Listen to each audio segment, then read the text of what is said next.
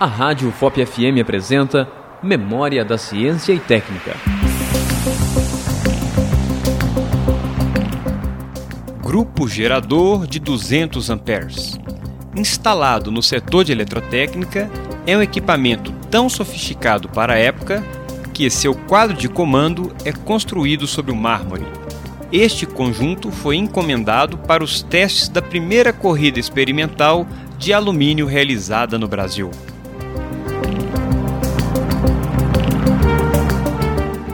Acabamos de apresentar Memória da Ciência e Técnica, um programa de educação e orientação sobre a evolução da técnica e tecnologia humana nas ondas do seu rádio.